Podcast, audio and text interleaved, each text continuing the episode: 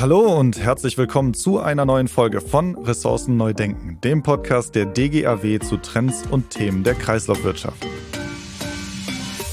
Mein Name ist Marvin Müller und ich sitze hier zur Aufnahme in großer Runde heute mal. Nämlich nicht alleine oder zu zweit und auch nicht zu dritt, sondern gleich zu viert haben wir uns vor dem Mikrofon versammelt, um über ein Thema zu sprechen, das viele gar nicht groß auf dem Schirm haben, wenn es um Abfall und Recycling geht. Es geht heute um vorab erstmal grob gesagt, zirkuläres Bauen beziehungsweise ein Projekt, das die Schließung von Kreisläufen für mengenrelevante Bauprodukte des Innenausbaus in Gewerberäumen zum Ziel hat. Das Projekt trägt den Titel ResproK, das steht für Schließung von ressourceneffizienten Produktkreisläufen im Ausbaugewerbe durch neue Geschäftsmodelle und darüber werden wir gleich noch ein bisschen genauer sprechen. Ich habe es gerade schon angekündigt, wir sind zu viert in dieser Podcastaufnahme und deswegen möchte ich unsere Gäste gerne auch einmal ganz kurz vorstellen. Einmal mit dabei ist Frau Professor Dr. Sabine Flamme von der FH Münster. Dort ist sie tätig im Lehr- und Forschungsgebiet Ressourcen, Stoff, Strom und Infrastrukturmanagement, Sprecherin des Vorstandes des Ivaro-Institut für Infrastruktur, Wasser, Ressourcen und Umwelt und Leiterin der Ivaro-Arbeitsgruppe Ressourcen. Sie ist außerdem die Projektleiterin des Projektes zur Schließung von Kreisläufen, um das es eben heute geht. Außerdem dabei ist Herr Dr. Gernot Penelt. Er ist geschäftsführender Gesellschafter der BIFAS GBR, kurz für Betriebswirtschaftliches Institut für Abfall- und Umweltstudien. Und last but not least, Herr Marcel Gröbler. Er ist der Leiter der Abteilung Green Building bei der Lindner Group. Ich möchte ergänzend dazu anmerken, dass äh, ich habe sie jetzt sehr kurz vorgestellt, aber für alle, die gerne noch weitere Hintergründe haben möchten, die ähm, Links zu den Lebensläufen auch in unseren Shownotes hinterlegt sind, also dort gerne einmal nachgucken. So, die wichtigsten Informationen haben wir jetzt einmal schon im, äh, im Schnellschritt durchlaufen. Jetzt sage ich erstmal Hallo alle zusammen. Geht's Ihnen gut? Hallo. Alles gut. Hallo, danke, ja. okay, sehr schön. Ja, dann äh, fangen wir direkt mal an und gehen direkt mal in die Folge. Ja, für alle Hörerinnen und Hörer, die äh, vielleicht aus meiner kurzen Zusammenfassung noch nicht richtig einen Bezug zum Thema haben, Frau Flamme, als Projektleiterin können Sie uns doch sicherlich mal das Thema ein bisschen vorstellen, damit alle die Hintergründe und die Idee des Themas auch kennenlernen. Genau, das mache ich gerne. Ähm, unser Projekt ResproK, das haben Sie ja schon äh, gesagt, was das heißt, war ein Projekt in der BMBF-Fördermaßnahme Reziprok. Das kann ich vielleicht noch mal kurz nennen. Das ist ressourceneffiziente Kreislaufwirtschaft und innovative Produktkreisläufe.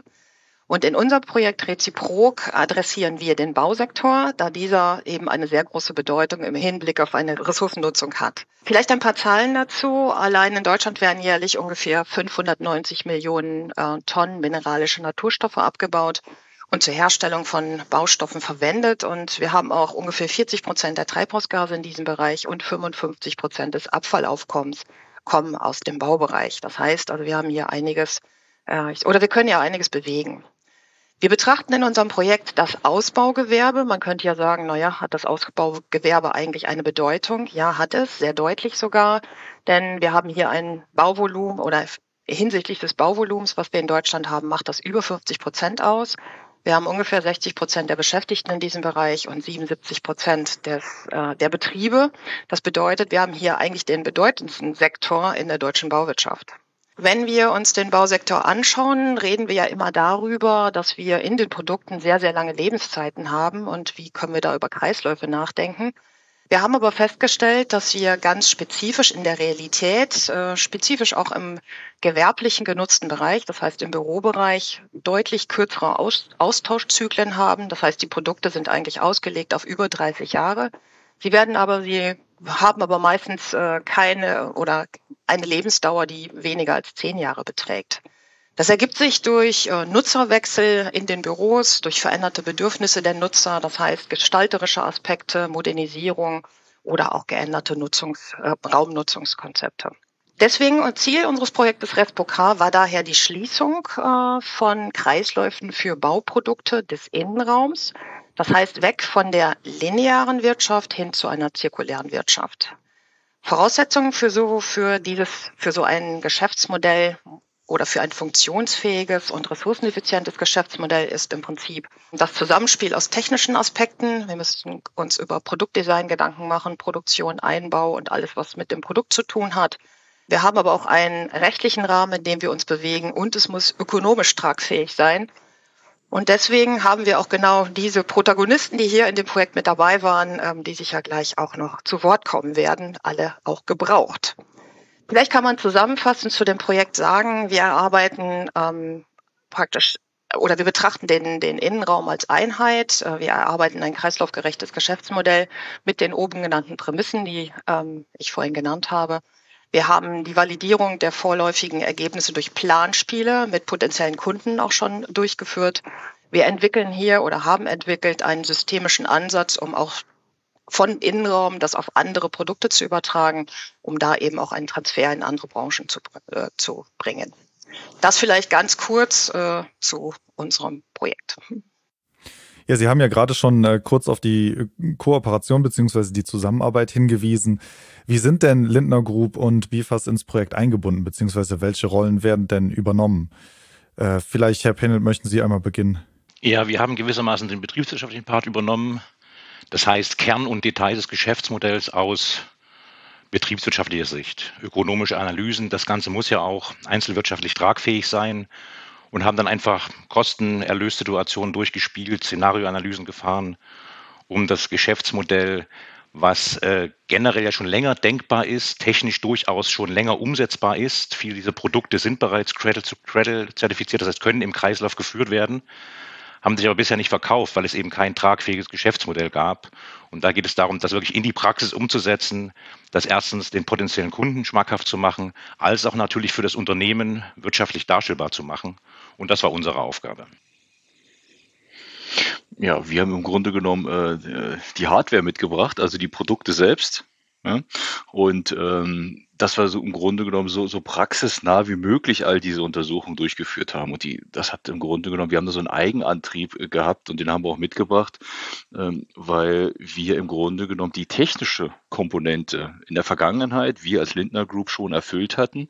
Wir haben aber festgestellt, dass diese technische Komponente eine gute Basis ist oder eine notwendige Basis ist, aber die überhaupt nicht ausreicht, um das dann noch in der Realität zu leben. Also wir brauchten im Grunde genommen äh, Lösungen für, äh, also Lösungen für Geschäftsmodelle, die im Grunde genommen die Prozesse verändern.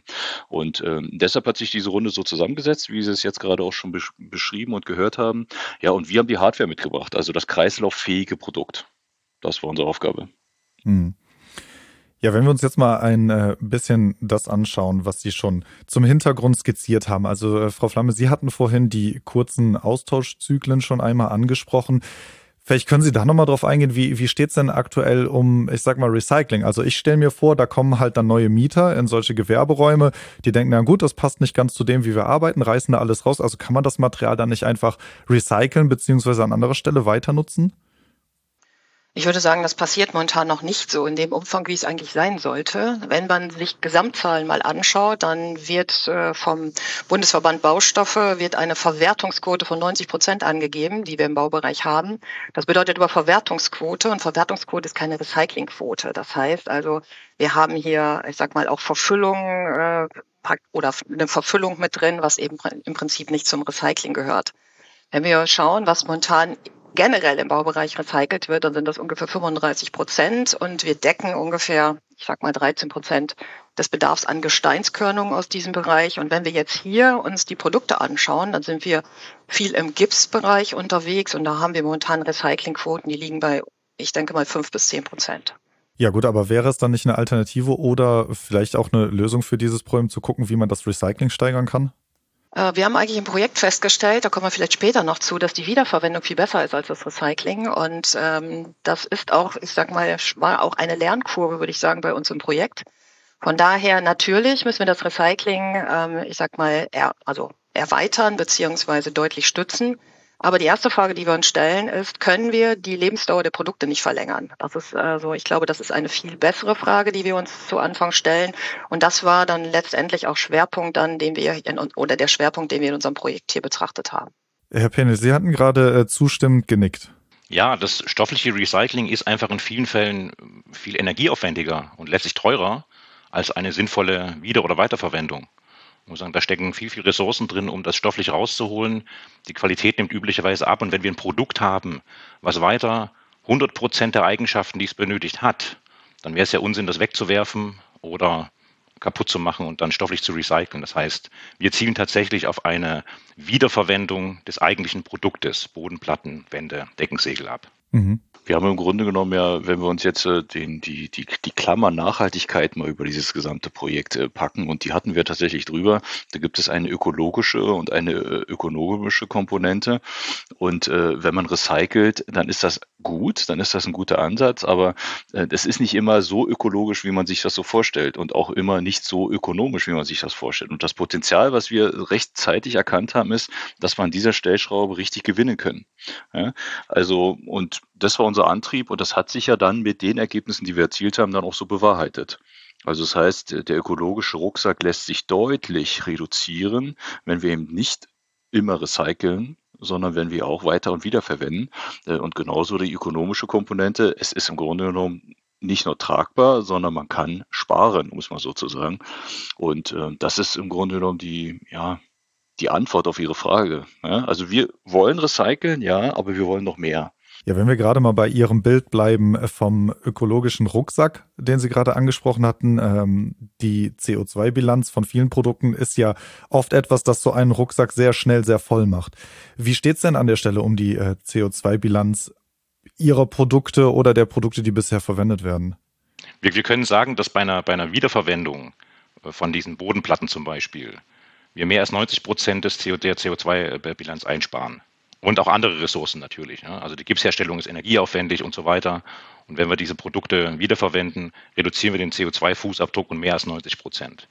Bei einer gleichzeitigen Kostenersparnis. Genau. Und diese 90 Prozent, die, die, muss man auch wirklich tatsächlich mal betonen. Ja? Also 90 Prozent, äh, jeder, der das mal privat versucht hat, äh, auch nur ansatzweise in den zweistelligen Prozentbereich zu kommen, der weiß, wie schwierig das ist. Äh, und hier reden wir tatsächlich von Potenzialen, die, die in diese Richtung gehen.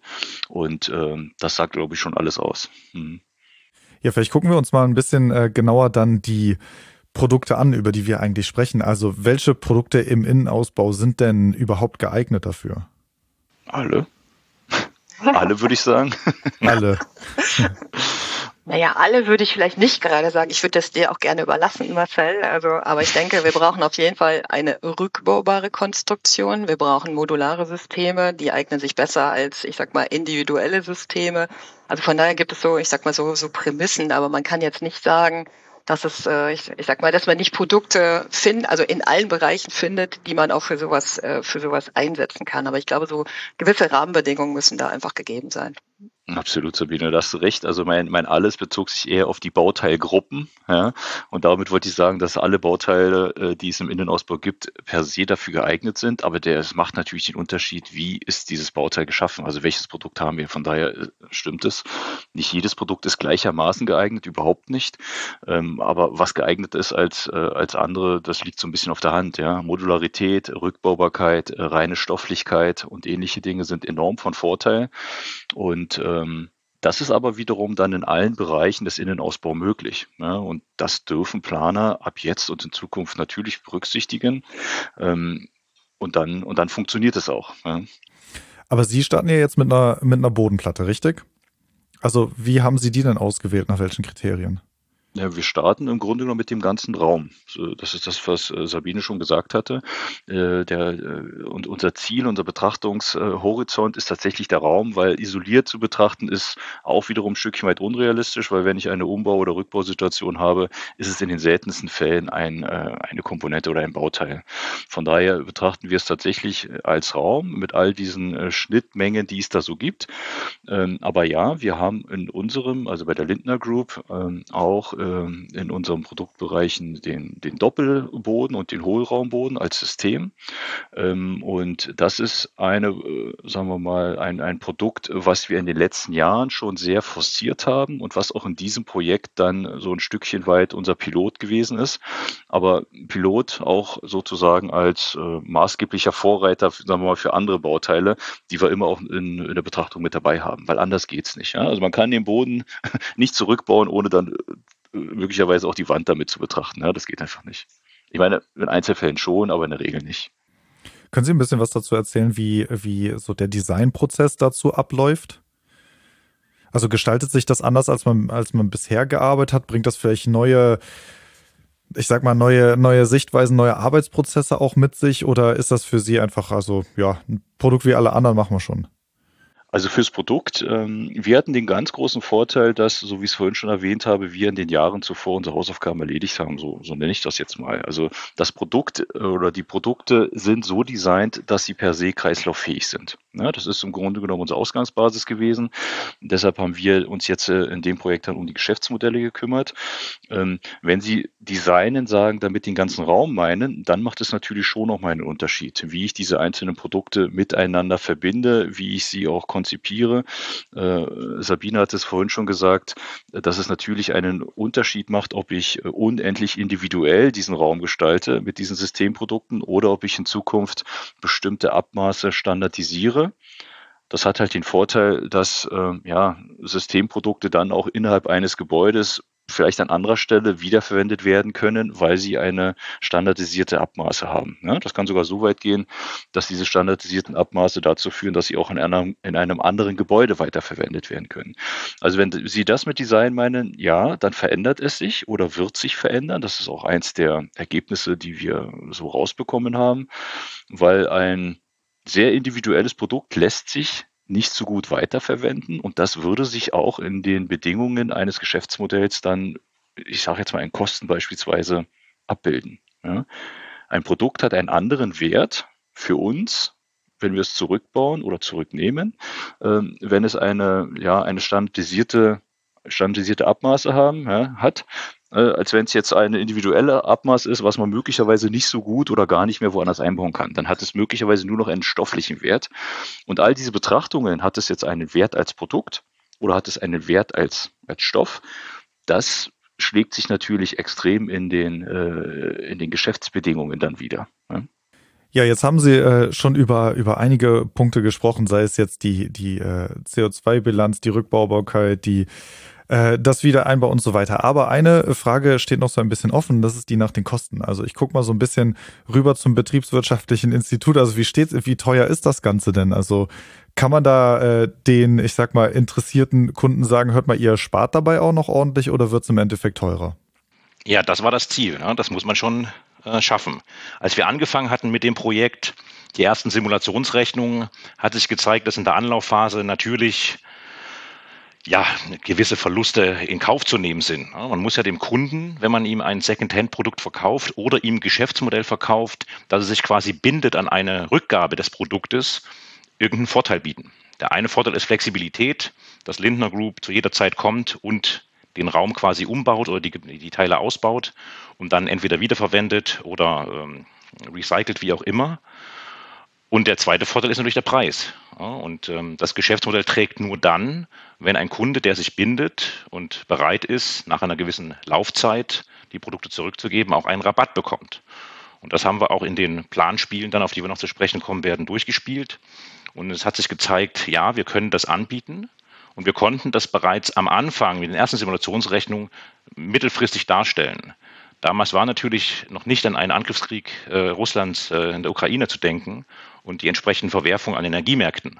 Als das dann losging, es ging ja auch schon Ende 21 los mit den Energiepreisen, als die Gaspreise anzogen, stellte sich äh, das Geschäftsmodell schon von vornherein als profitabel dar. Also bei den aktuellen Gaspreisen ähm, Primärprodukte herzustellen, also eine Gips, Gips, Reha-Gips zu verwenden und dann neue Platten herzustellen, ist schlichtweg teurer als die Platten sauber auszubauen, die Oberflächen zu bearbeiten, vielleicht neu zu formatieren und dann im gleichen Gebäude oder selbst mit einer Zwischenlagerung bei einem anderen Kunden zu verbauen. Also das Ganze macht auch unter den aktuellen Rahmenbedingungen und vor allen Dingen langfristig, wenn man es dann hochskaliert und äh, Lernkurveneffekte hat, äh, Skalenerträge erwirtschaftet, betriebswirtschaftlich wirklich Spaß, muss man ganz klar sagen.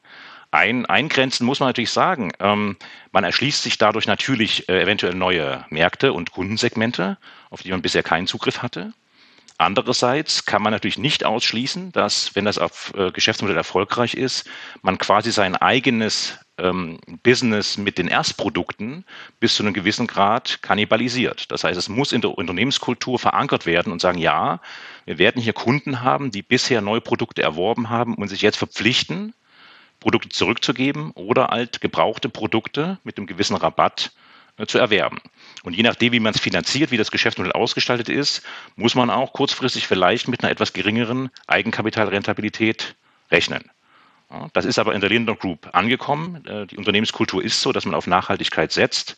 Und wir sehen mittel- und langfristig einfach dieses Geschäftsmodell als eine Möglichkeit, ja, spezifische strategische Wettbewerbsvorteile gegenüber den geschätzten Marktbegleitern aufzubauen.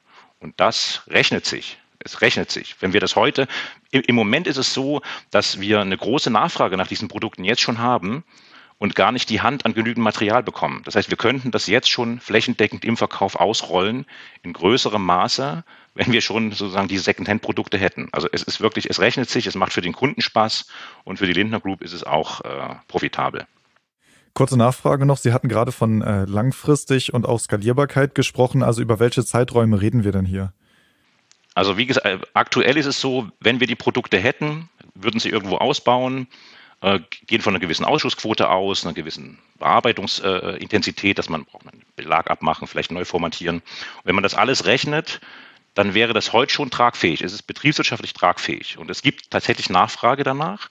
Und langfristig ist es natürlich so, dass wenn man dann eine, eine, Logistik aufgebaut hat, auch ein entsprechendes Lagerwesen und viel Material zur Verfügung hat, viel flexibler am Markt agieren kann, dann die ganzen Prüfungsschritte und Bearbeitungsschritte, die man jetzt noch ja im Manufakturbetrieb quasi teilweise machen muss, äh, industrielle Basis dann hat, dann gehen die Kosten der Weiterbearbeitung nochmal deutlich runter.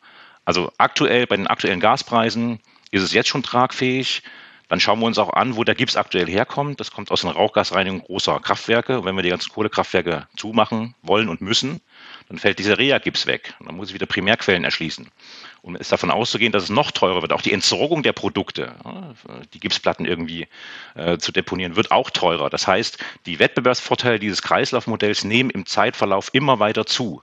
Und wir fangen jetzt damit an, um dann in fünf, sechs Jahren ähm, ja, Marktführer zu sein in diesem Kreislaufmodell. Also das geht, das könnte relativ zügig gehen und die Kunden sind, glaube ich, auch äh, bereit und akzeptieren das auch mittlerweile. Ja, das wäre ein bisschen so meine nächste Frage jetzt gewesen. Äh, deswegen eine schöne Überleitung. Also die Kunden sind bereit und akzeptieren das auch. Gab es keinerlei Widerstände oder, oder Nachfragen? Also ist das wirklich etwas, wo sie mit offenen Armen empfangen werden? Oder weil ich könnte mir vorstellen, dass für manche vielleicht, ich sag mal, die Standardisierung vielleicht problematisch ist oder dass jemand sagt, nee, nee, ich möchte da doch lieber eine individuelle Lösung. Wie war das für Sie? Also vielleicht kann ich mal kurz über die Planspiele berichten. Also ich muss sagen, ich war von den Planspielen sehr begeistert, weil wir natürlich erstmal, ich sag mal, auch etwas, wie Sie schon sagten, etwas, etwas, ja, ich sag mal, unsicher in diese Planspiele reingegangen sind, um zu gucken, wie kommt das denn überhaupt an? Ähm, und äh, haben praktisch unsere Geschäftsmodelle vorgestellt. Und ich muss sagen, es gab keine Widerstände. Es gab, äh, es gab da neue Impulse. Ich hatte vorhin ja schon gesagt, dass es den Impuls gab. Wir sind am Anfang eigentlich in diese Planspiele gegangen mit der, mit der Idee so nach Rücknahme und Recycling. Es wurde aber in den Planspielen eigentlich, kam eigentlich raus, nein, also praktisch Second Use wäre also mit, mit sicher, mit, zumindestens äh, oder mit Sicherheit ein sehr tragfähiges Modell ähm, und würde auch, ähm, ich sag mal, wird auch sehr deutlich vom Markt nachgefragt. Und, äh, und was äh, sehr deutlich war, war, dass dieses Geschäftsmodell eigentlich auch noch, ich sag mal, Schub bekommt, dadurch, dass es eben, dass es eben diese CO2-Einsparungen ähm, gibt und eben diese CO2-Bilanzierung für institutionelle Investoren äh, einfach eine zunehmende Rolle und auch eine sehr, sehr wichtige Rolle spielt. Obwohl man bei der Frage, glaube ich, äh, es ist gut, dass Sie die Frage jetzt stellen und es ist gut, dass wir die Planspiele, ich weiß nicht, war das 21, Sabine, kannst du dich erinnern? Das war 21. Ich gebe mal die These ab, wenn wir das 20 oder 19 gemacht hätten, dann kann man sich sehr gut vorstellen, zumindest noch auf Skepsis zu stoßen. Ähm, da haben wir eine unheimliche Dynamik und Entwicklung, glaube ich, in den letzten Jahren jetzt gesehen, die dazu führt, dass alle Widerstände gebrochen sind. Die sind einfach nicht mehr da. Aber worauf führen Sie das zurück? Na, ich, ich habe eine private Meinung und ich, ich glaube, dass es tatsächlich einen gesamtgesellschaftlichen Wandel dafür gibt, eine gesamtgesellschaftliche Akzeptanz. Und äh, wir stehen jetzt in, eigentlich in einer Situation, wo die, Be die Bedarfe größer sind als die Lösungen. Ja, also jeder sucht nach der nachhaltigen Lösung, muss man so ein bisschen allgemein zu sagen. Im Bausektor heißt es, jeder sucht dann nach der, nach der Zirkularitätslösung.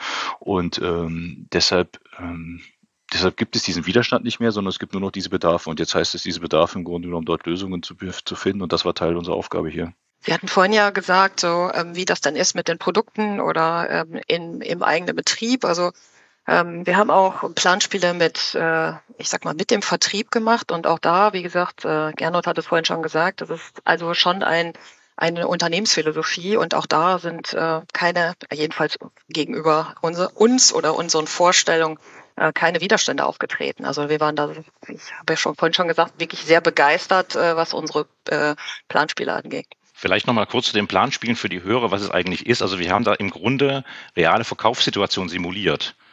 Mit dem Vertrieb und auch mit Projektentwicklung. Also Unternehmen, die Immobilien entwickeln, dann vermieten oder weiterverkaufen. Und das Interessante war, dass gerade auf den Seiten der Architektin und Planer die Bereitschaft, sich zu binden, das heißt einen Vertrag abzuschließen, der eine gewisse Flexibilität äh, ermöglicht, aber wo drin steht, in sechs, acht, zwölf Jahren kommen wir und holen uns die Produkte, wenn eine Umbausituation vorliegt, wieder zurück. Und ihr, ihr pflichtet euch, das uns zurückzugeben. Die Bereitschaft auf Seiten der Planer und äh, Architektin war extrem hoch. Im, da war im Grunde der Wunsch, sich eine höch, möglichst hohe Bindungswirkung zu erzielen. Auf Seiten der, des Vertriebs bei den ähm, Immobilienentwicklern und beim Controlling gab es erst eine gewisse Skepsis, aber als wir dann damit kamen, dass wir auch natürlich einen gewissen Rabatt gewähren können, wurde es auch für die attraktiver. also im Großen und Ganzen, genau, hellhörig geworden. Und ähm, ja, äh, ist, nur die Höhe des Rabattes war dann die Diskussion. Wie bindet man sich? Macht man ein Leasingmodell? Kauft man das? Also das ging ja in die Details, aber im Grunde muss man sagen, was Marcel Gröbel auch schon gesagt hat, wir haben ja schon seit Jahr, Jahrzehnten so eine, so eine latente Nachfrage, nenne ich es mal. Also alle wollen irgendwie nachhaltig sein. Aber die konkrete Zahlungsbereitschaft für die Geschäftsmodelle waren bisher nicht da. Und das ist das Problem, dass wir das wirklich ausrollen müssen, in die Praxis umsetzen und diese latente Nachfrage, die einfach da ist, tatsächlich greifen und sagen, ja, jetzt setzen wir das um. Und da müssen sich alle bewegen. Da muss sich auch der Vertriebler, der aktuell natürlich das Geschäftsmodell Sell and Forget nennen wir das. Er verkauft ein Produkt, kriegt seine Tantiemen, das wird verbaut, fertig. Jetzt geht man eine langfristige Bindung, Kooperation mit den Kunden ein. Man betreut ihn ja quasi weiter, denn er kann in vier, in fünf, in sechs Jahren kann der anrufen und sagen, ich habe eine Umbausituation. Kommt bitte, schaut euch das an. Was könnt ihr wiederverwenden hier vor Ort? Was geht raus? Was können wir weiterverwenden? Ähm, das ist, ein, ist eine ganz andere Denke letztlich und da müssen noch Anreizstrukturen natürlich so geschaffen werden bei allen, dass eben diese nachhaltigen, kreislaufgeführten Produkte sich durchsetzen. Und das war die spannende Sache und das ist im Laufe dieser, dieser drei Projektjahre ähm, hat sich das wirklich deutlich gewandelt. Also alle äh, Protagonisten haben gesehen, das funktioniert, das kann Spaß machen und wenn ich mich ein bisschen bewege, dann kann das ein Riesenerfolg werden.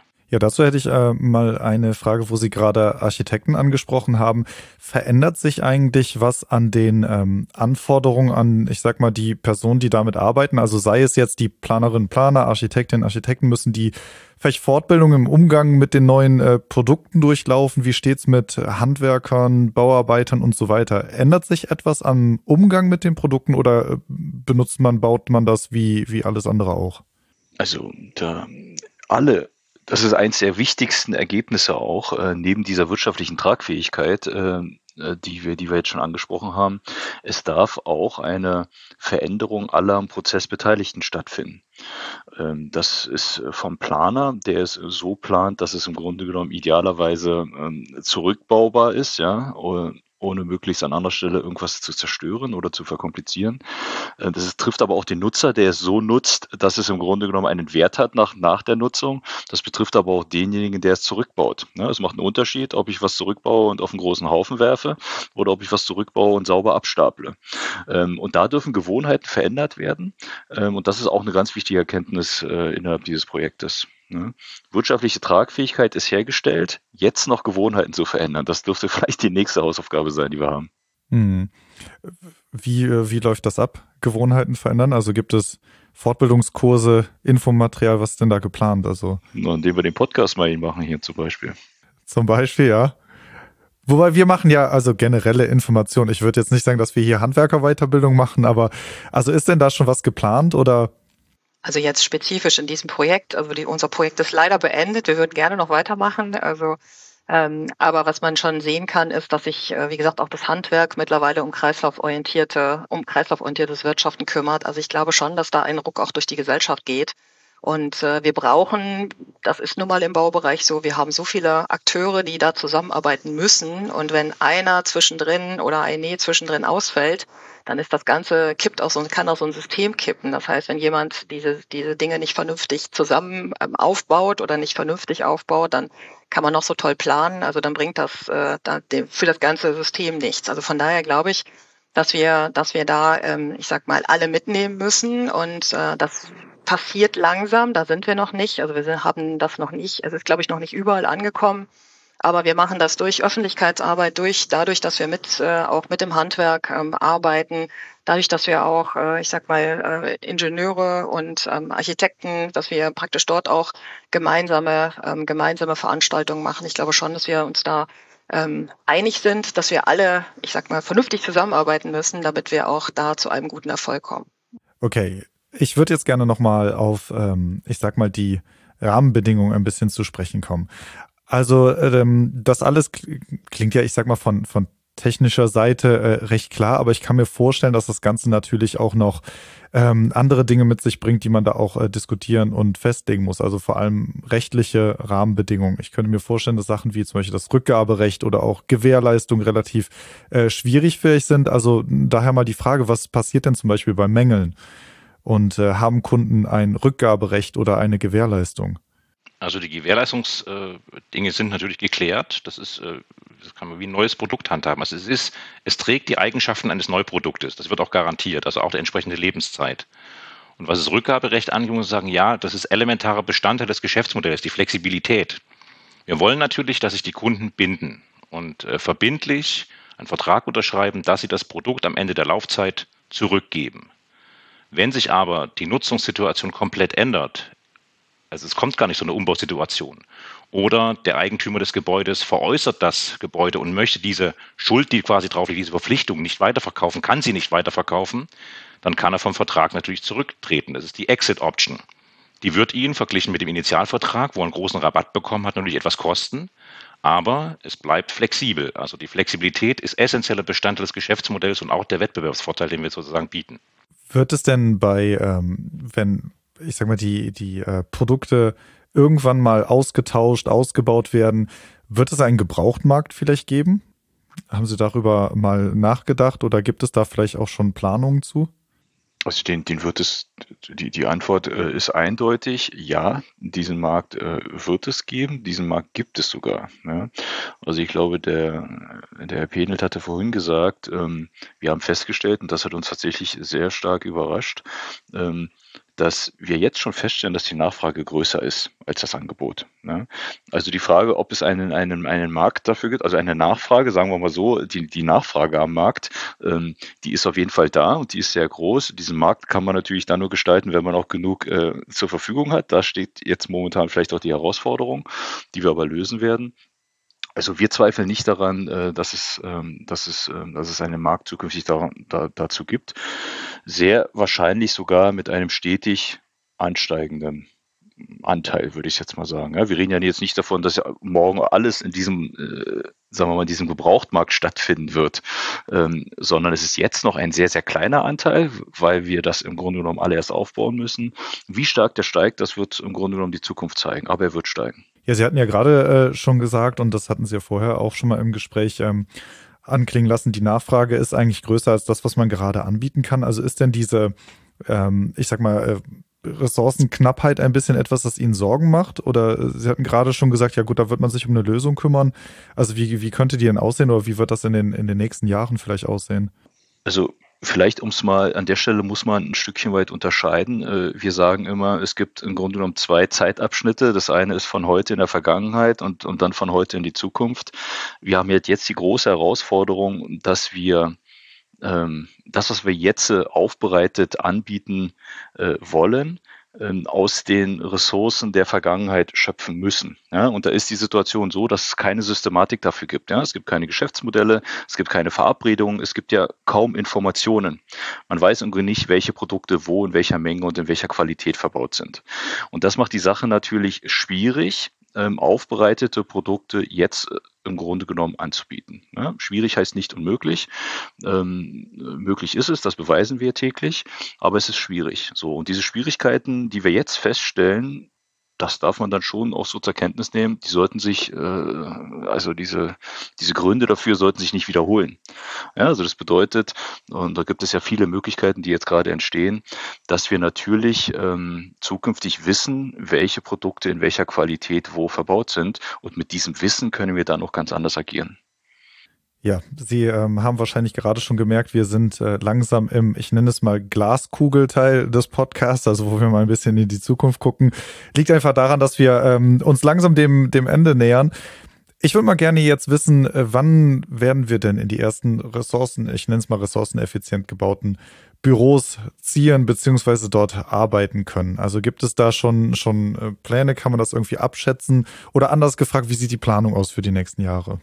Also wir haben aus dem Projekt heraus ja schon Pilot, sind ja schon Pilotprojekte gestartet worden. Das heißt also, den, das ressourceneffizient gebaute Büro wird es dann schon geben.